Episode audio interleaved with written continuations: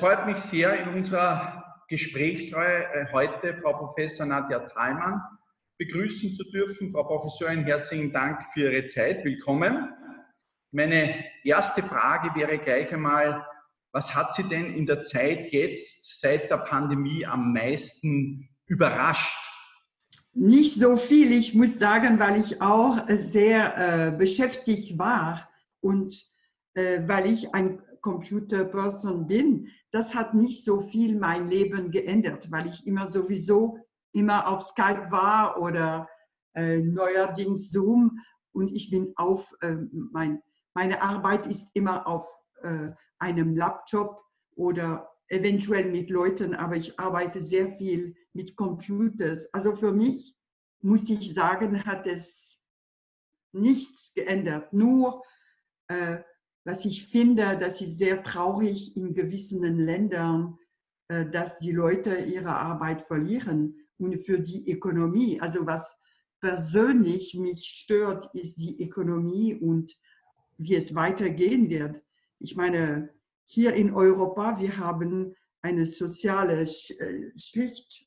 Äh, also es gibt, wenn man seine Arbeit verliert, dann kann man doch eine Versicherung haben, aber wenn man in Asien arbeitet, wie ich, äh, wenigstens teilweise in Singapur haben Leute keine Versicherung.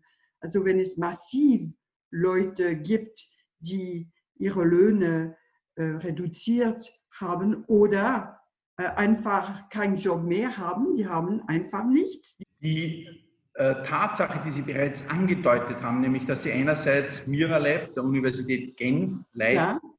und andererseits aber in Singapur an der Nanyang Technology University ja. tätig sind. Da haben Sie ja, glaube ich, jetzt einen Einblick bekommen in den Unterschied zwischen Schweiz und Singapur, wenn es um die Frage der Pandemie, des Managements vielleicht geht, sei es jetzt im Zusammenhang mit der Wissenschaftswelt, aber auch politisch wo sind da die größten Unterschiede? Ja, ich meine, das ist eine totale verschiedene Gesellschaft. Äh, ich meine nicht nur Akademik, aber ich arbeite auch für eine Company, teilweise in Singapur, wo wir Roboter bauen. Und ich muss Interview machen und ich sehe die Geschichten von Leuten.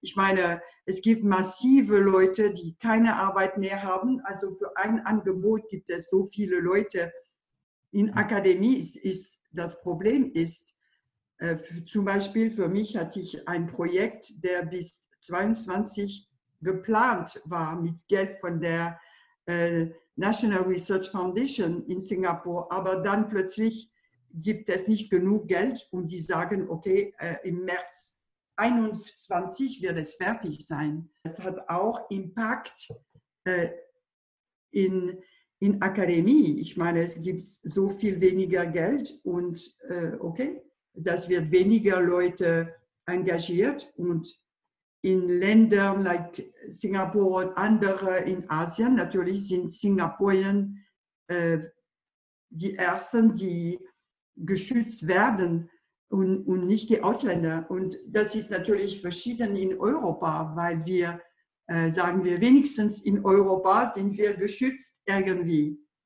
Also das ist sehr, sehr verschieden. Ich weiß nicht, wie lange äh, in Europa wir durch diese Krise ökono äh, ökonomisch durchgehen kann. Also den Leuten helfen. Ich weiß nicht, wie lange Geld, es ge Geld geben wird. Aber sagen wir in Asien, das ist auf jedem, jeder Stufe ein Problem.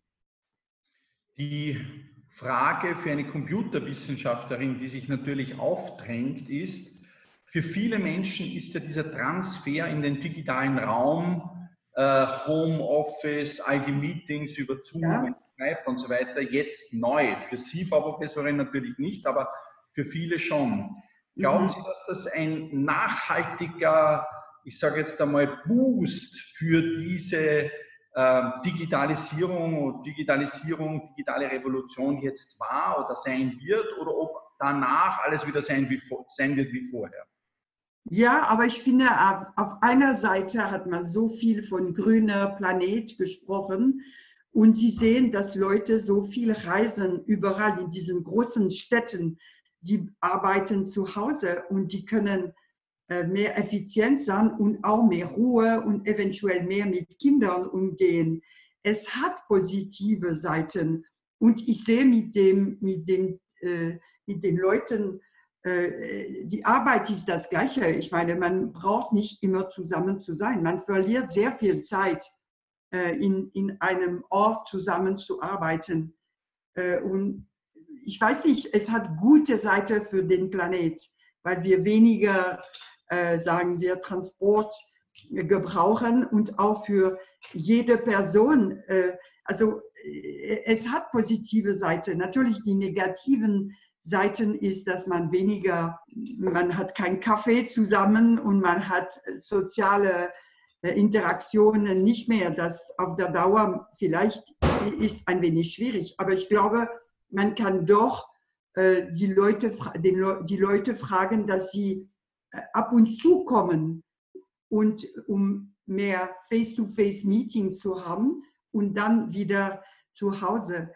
Wenigstens für mich, ich bin nicht sicher, dass es eine schlechte globale Situation ist. Das ist mehr die Ökonomie, die ich schlecht sehe. Äh, aber wie man arbeitet, warum nicht? Sie sehen jetzt, ich sehe Sie, okay, wir sind nicht zusammen, aber man kann doch Interaktion haben, diskutieren ja. Die Frage, die Sie schon seit vielen, vielen Jahren besonders beschäftigt, wissenschaftlich, ist, wo man soziale Roboter einsetzen kann, was man sozusagen mit ihnen erreichen kann, auch für die Zukunft. Hat sich da durch die Covid-19-Pandemie jetzt etwas ergeben, wo Sie sagen, da sehen Sie jetzt neue Einsatzgebiete oder Anwendungsgebiete, die man vielleicht vorher noch gar nicht kannte?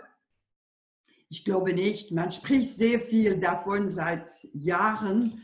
Es ist doch, natürlich hat man äh, Beispiele gesehen, aber überall, wo ich gegangen bin, jetzt reise ich weniger wegen dem Virus.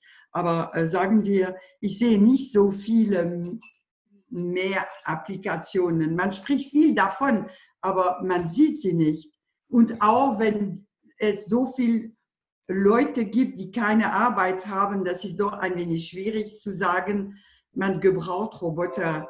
Ich weiß nicht. Ich meine, ich, ich spreche gegen mich, weil wir äh, in einem äh, in einer Firma in Singapur Roboter bauen. Also, aber das ist mehr Kompagnon für die Zukunft. Das ist äh, ein Assistent, der uns helfen wird, um mehr zu machen und jeden Tag uns zu helfen. Also das ist nicht, um jemanden zu ersetzen. Aber ich sehe nicht so viel neue Roboter, die uns, die uns, die, die da sind, weil es Virus gibt. Ich sehe das nicht.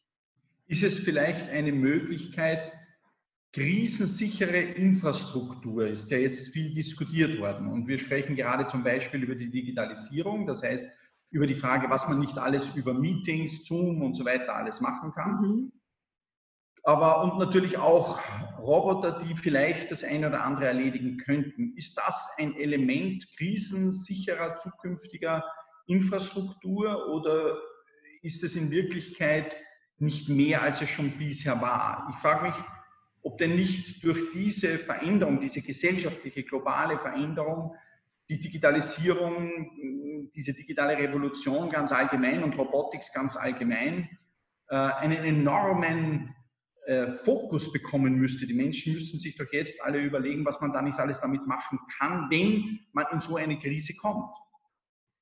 Ich sehe das nicht momentan. Ich bin sehr erstaunt, das nicht zu sehen. Ich meine, man sollte das irgendwie sehen.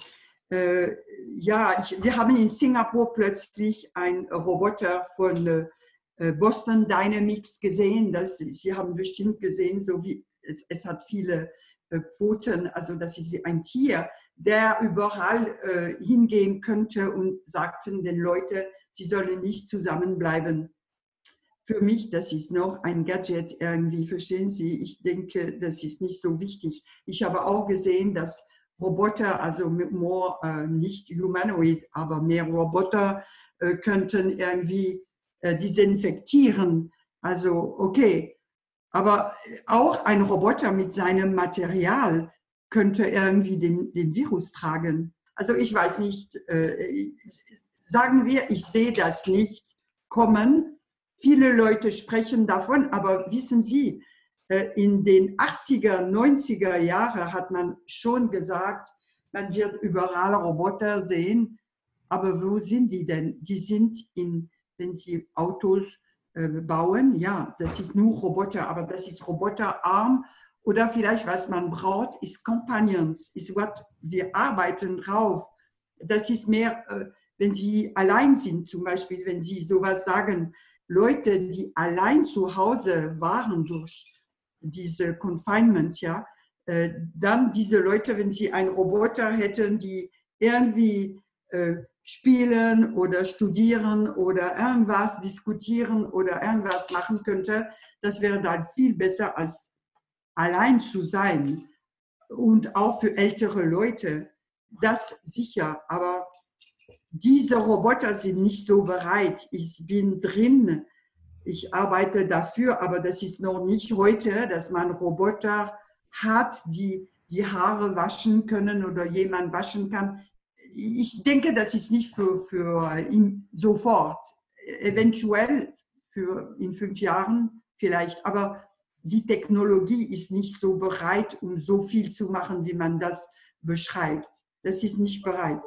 Das ist noch zu kompliziert, um einen Mensch zu imitieren, in dass der Robot, Roboter äh, fähig ist, sich zu benehmen wie ein Mensch und überall äh, zu verstehen, wie, wie die anderen sich benehmen und welche Antwort und Benehmung ein Roboter haben soll. Also das ist noch in der Forschung, finde ich. Ich habe gesehen, auch mit Europa äh, in European Research Council, äh, die fangen an zu denken, dass wenn sie Millionen ausgeben, um Leute hinzubringen, das ist Hotels, Reisen und sowas alles, und dann macht man mit, mit Zoom, mit allen Leuten, man hat schon, ich habe das in April, in Mai, im Juni gemacht, für Tage lang und das kostet nichts an sich. Also Sie denken, wie viel Europa spart. Und dann denken Sie, das hat so toll geklappt, dass, warum sollten wir nicht das weitermachen? Also das bedeutet für die Leute, zum Beispiel für mich, mein ganzes Leben war zu reisen auch und zu Interaktion zu haben, ein Publikum zu haben, wenn ich äh, Rede gebe. Und dann habe ich das Gefühl, das ist bam, auf einmal alles gefallen. Also Träume, äh, die Essenz von ihrer Arbeit sehr oft fällt. Und das für mich, das ist die Hauptsache für meistens Leute. Als Abschlussfrage würde ich Sie gerne fragen, glauben Sie, dass nach dieser Pandemie, so es dann einmal eine Impfung gibt oder entsprechende Medikamente, dass nach der Pandemie die Menschen wieder genau sein werden wie vorher oder ob die Menschen aus dieser Zeit der Corona-Pandemie etwas nehmen werden? Ich glaube, einige Leute, die, die, die nachdenken, ich meine, äh, werden irgendwie lernen und sich ändern oder vielleicht andere Werte haben. Aber vielleicht die jungen Leute massiv denken, okay, ich bin jung und kein Problem, auch wenn ich den Virus habe, was ist, was ist für ein Problem? Ich meine, das ist auch meistens, das habe ich in Europa gesehen, nicht in Asien. In Asien natürlich durch die, äh, sagen wir, durch den Top-Down-Approach äh, von der Regierung können, kann niemand sich leisten, nicht irgendwie die Regeln zu folgen, den Regeln zu folgen. Und deshalb äh, würde ich sagen, das Benehmen ist verschieden, wenn man von Amerika, Europa spricht und von Asien. Die Leute in Asien werden sowieso mehr gehorsam sein.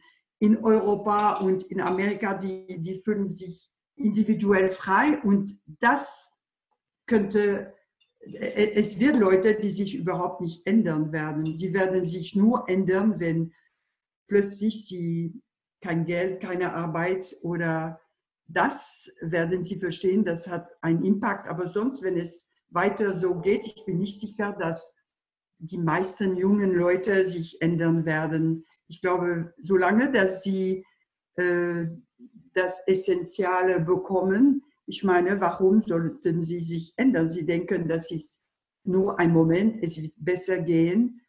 Und warum nicht? Ne? Für mich natürlich äh, und, und andere Leute denke ich, das wird ein großer Impact auf Arbeit, auf äh, soziale Verhältnisse und äh, auch das Wohlhaben, ich meine, haben. Und vielleicht sollen wir auch ein wenig anders denken. Vor der Pandemie hat man immer gedacht, der, der, der Planet ist, muss geschützt werden. Das ist eine Realität. Und jetzt haben wir die Chance, vielleicht mehr dahin zu, zu, daran zu denken und etwas zu machen. Vielleicht sollte man positiv sein. Man sollte wirklich denken, okay, diese Situation kann man nicht ändern, aber was kann man dadurch für den Plan Planet machen? Ich finde, das ist so, wie man denken soll, absolut jetzt. Das ist eine gute Gelegenheit für die, die, die Zukunft. Frau Professor Thalmann, ganz, ganz herzlichen Dank für das Gespräch und für die Antworten. Gesund bleiben wünsche. Ja. Herzlichen Dank. Ja, das ist wahr.